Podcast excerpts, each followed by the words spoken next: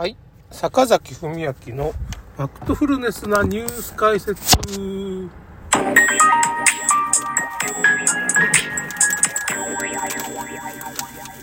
韓国でね、あのー、なんていうのかな、ハロウィンか。10月31日に、あのー、将棋倒しで150人が亡くなったっていう風な情報があって、あとインドネシアだったかな、どっかで、まあやっぱり150人ぐらい、サッカーの、まあ、サッカーだったかな、サッカーの試合でまあ亡くなってるとか、暴動が起こってね。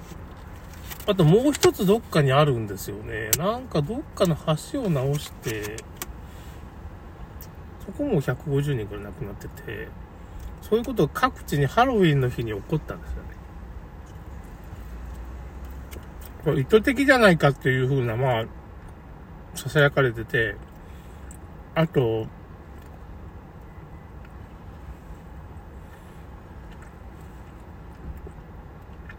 韓国のハロウィンで、まあ、150人死んだっていうのは、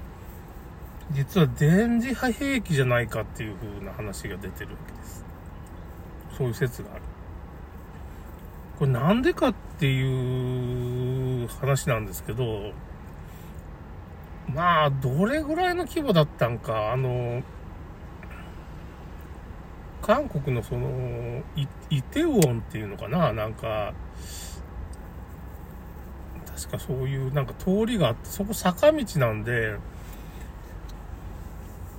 坂道だからこう、すごいみんな将棋倒しになったんじゃないかって話あるんですけど、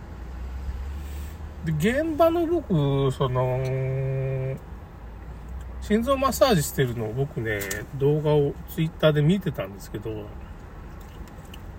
坂道じゃないんですよね。そこなんか平地なんですよね。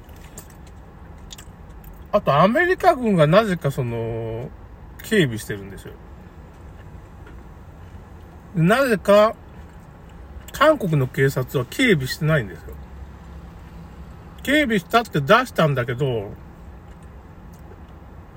多分近寄らせてもらえなかったんじゃないかなっていう風な疑惑は出てきている。要するにその 5G とかそう電磁兵器のテストだったんじゃないかなっていう風な説が出てる。人間をね、そんな将棋倒しになってもね、そんな死なないはずなんですよね。あのですね、日本も明石でね、200人の人間が、将棋倒しになったことがあるんですよ。あれ確か歩道橋みたいなとこだったと思うんです。花火大会でね、その時死んだの10人なんですよね。まあ、ひょっとしたら韓国のその、ハロウィンが、まあ、規模がでかかったんかなっていう風な、規模がでかいから死者が多いんかなっていう考え方もあるんですけど、そんなに死なないはずなんですよね。なんか比率的にちょっと多すぎるんじゃないかなと思って。要するに死傷者がそんな出ないはずなんですよね。それは特殊なケースなんかもしれんけど、そんな人間そんな下敷きになっただけで、人間が下敷き、人間に人間が覆いかぶさって下敷きになったぐらいで、そんなに知らないと思うんですよ。だいたい200人で10人ぐらいしか知らないから。まあ、韓国は3000人ぐらいいて、まあ、その、150年死んだって言ったら、まあ、それぐらいの比率。3000人ぐらいが将棋倒しになって、ちょっと現場でどれぐらいの人が将棋倒しになってるのかちょっと、ちょっとまあその辺の情報が収集しきれてないんで、とりあえずですね、その当日の朝にね、空にね、光の柱、エヴァンゲリオンのあの、光の柱みたいなのが現れたんですよ。そういう写真があって、で、な、なぜかその、MLB っていうかね、なんかその、確か野球の、韓国の野球の試合がなぜか中止になっちゃって、その日に。いや電磁化兵器をなんか使ったんじゃないかなって思うんですけど、も、しくは 5G って近くのそういう 5G、6G で、まあその、心臓を止めた可能性もあるんですけどね。そういう技術があるんです。ワクチンの中にその酸化グラフェンとかいうような、まあ、そういう電磁波に反応する成分が入ってるんですよ。酸化グラフェンって。で、入ってる分と入ってないものがあるから、わからんのですけど、それが入ってると外部からそういういろいろね、操作ができるんですよ。その人の体の中。で突然心臓を止めるっていうことが多分できるんじゃないかなって思うんですまあそんな辺はちょっとまあちょっと陰謀論的な話にもなっちゃうんですけど、まあその辺のリンク貼っときますわ。いろいろツイッターでそういう考察してる人とか、まあ現場の動画っていうのも上がってるんで、5G 説っていうのは、まあワクチン打った人の中から、その、あの、Mac アドレスって言ってね、その、電磁波が出てると。で、Mac アドレスっていう、まあ、その、ワクチンの中に認識コードっていうのが入って、まあ、そういうチップが入ってて、その、そこに、まあ、まあ、8コンマ、C コンマ、7コンマ、D コンマとか、そういう Mac アドレスっていうのが出るんですよ。あの、Wi-Fi で、Bluetooth で携帯でこうやると、そういうナンバーが出るんですよ。だけど普通の機器だったらそのそんなアドレス出ないんですよ。これワクチン打った人から発出される電磁波だから、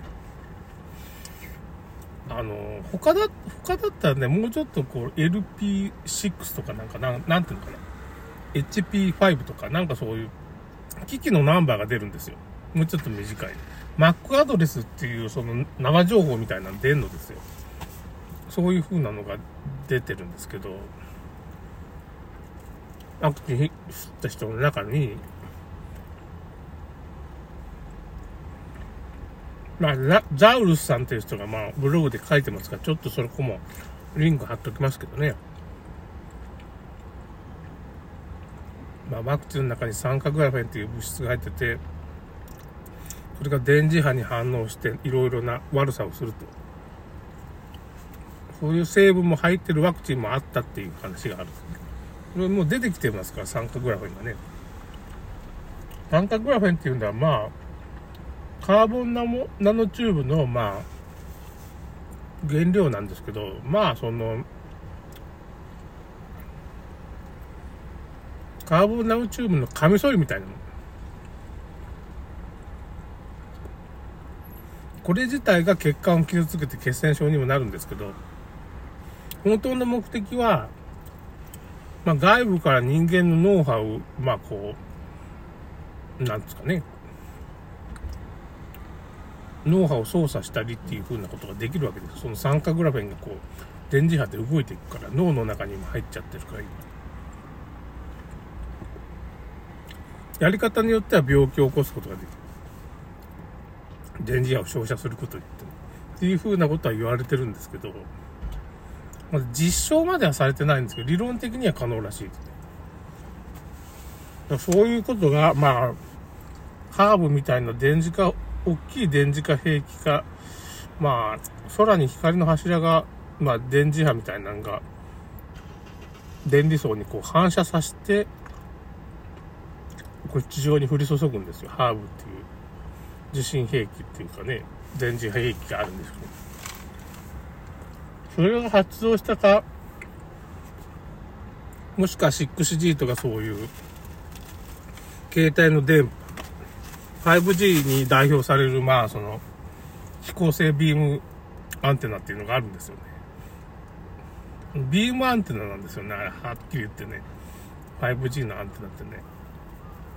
こう一点集中ってレーザー砲みたいな感じになってるんですよ。なんかその人間を狙い撃ちできるんですよ。そういう機能もあるっていうかね。5、なんとか、なんとか5、なんとかレーザーみたいな。まあ、そんな感じの名前がついてるんですけどね、ちょっと、ちょっと忘れましたけどね。だからそういう風なことが起こったんじゃないかっていう風な記事も出しておきます。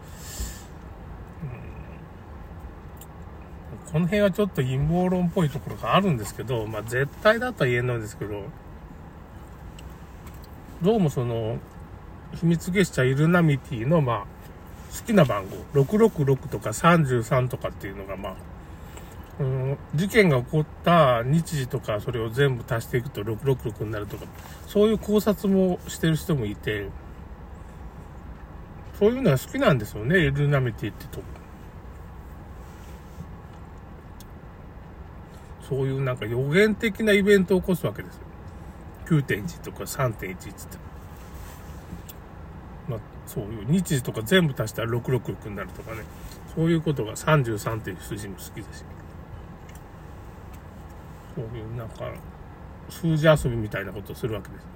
まあ一応宗教的な意味が多分あると思うんですけどね、秘密結社的にはね。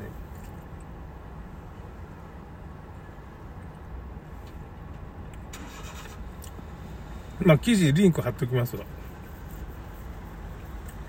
同時多発的な話は多分信玄さんっていう人がブログに書いてたし、まあその辺もちょっと貼っておきましょうか。信玄さんもそういう、もともと陰謀論的な人だったんですけど、まあ、まあ陰謀論が現実化してますからね。結構信玄さんの活躍してますね。YouTuber です。まあ、いろいろちょっとリンク貼っときます。今から貼っときますから、また読んでください。つぶやきの方にね、ちょっと使ってきます。